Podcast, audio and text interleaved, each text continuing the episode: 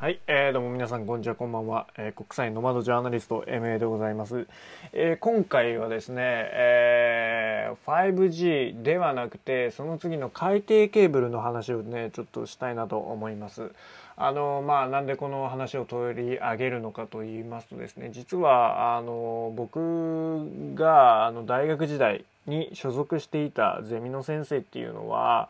えー、まあ日本だけでなく、まあ、日米の中でもかなりあのその海底ケーブルというか、えー、通信に詳しい先生だったんですよね教授で。で、まあ、世界的に有名な方で。で、まあ、そのこともあってね、えーまあ、その先生のもとで学んでたこともあるのでちょっとまああのその先生が言ったことも含めて、えー、言ってたことも含めて、えー、ちょっと話していこうかなと思います。はい、でえー、っとですねちょっと前まで 5G5G5G 5G ってすごいニュースになってたじゃないですかファーウェイの基地局がどうとかとか、えー、まあアメリカがその 5G 懸念して、えー、中国牽制したとか。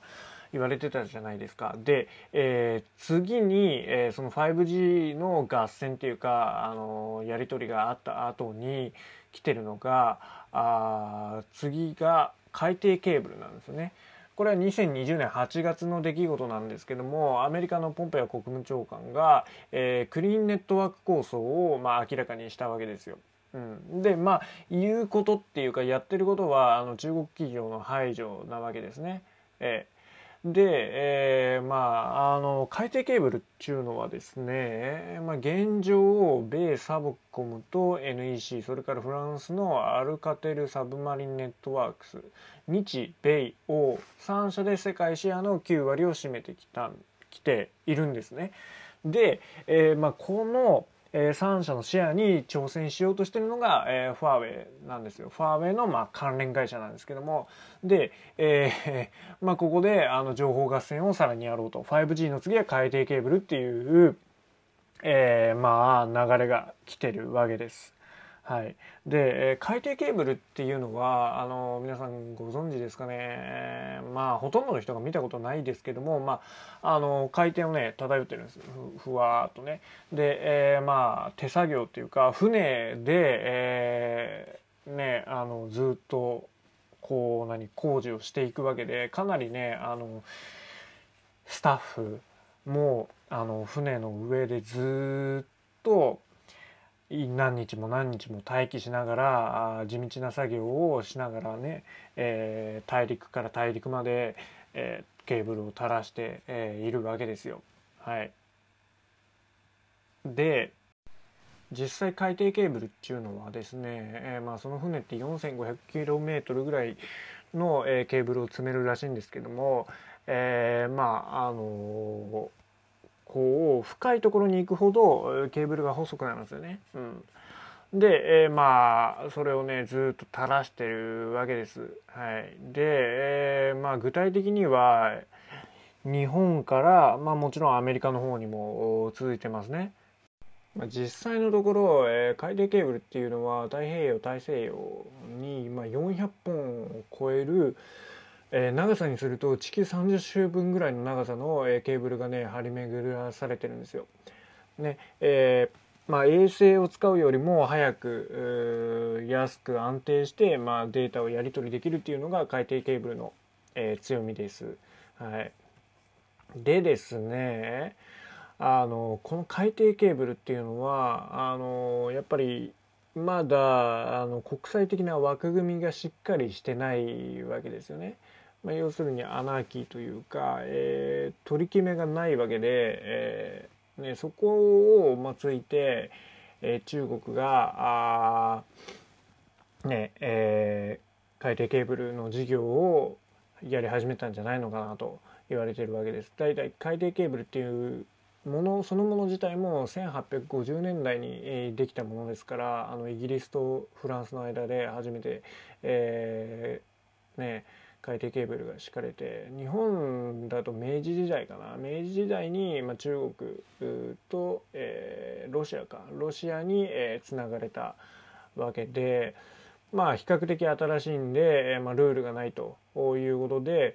えー、ここでもその日米欧の3カ国っていうのは、まあ、自由で開かれた公正な情報の流通っていうのを、まあ、主張する一方で中国や、まあ、ロシアっていうのはあの国家主権、えー、まあここを、まあ、どうにかできないのはあのその3カ国の意思だけで、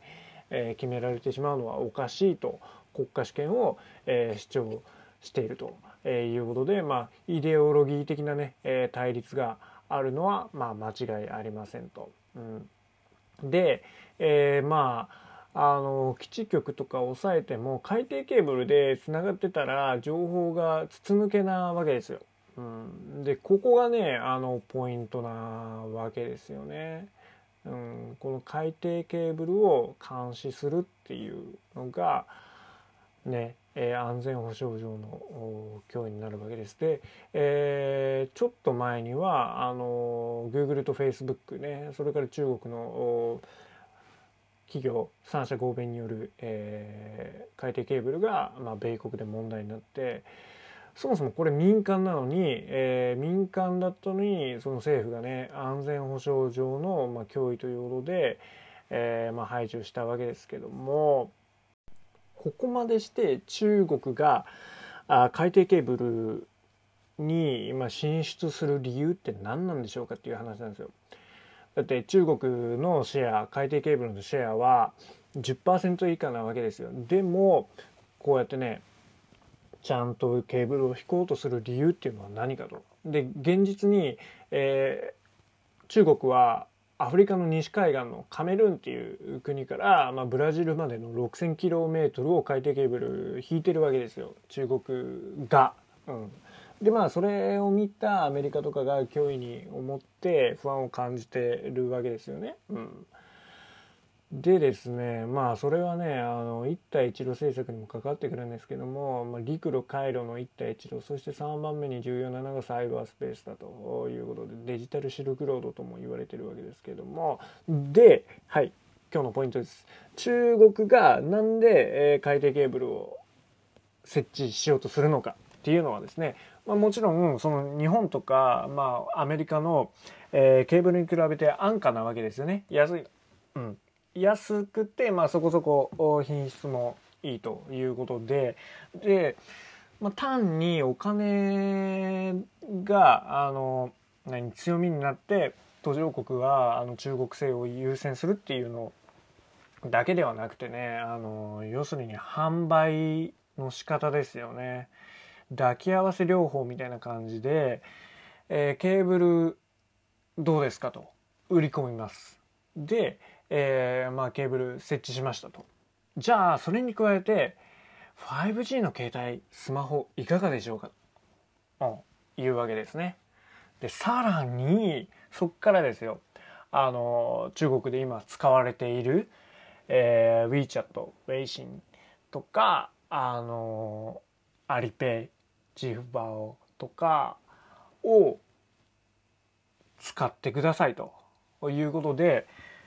ケーブルの監視だけじゃなくてそういうお金のやり取りとかあの個人情報とかを見ることができてでそうすると中国のその監視体制っていうのがあの海底ケーブルを伝って他の国にも渡るっていうようなあの戦略戦略っていうか、うん、あの世界になるわけですよ。でそれをセットで売り込もうとしてるんじゃないのかっていうのを、うん、米国側は懸念を示してるわけですね。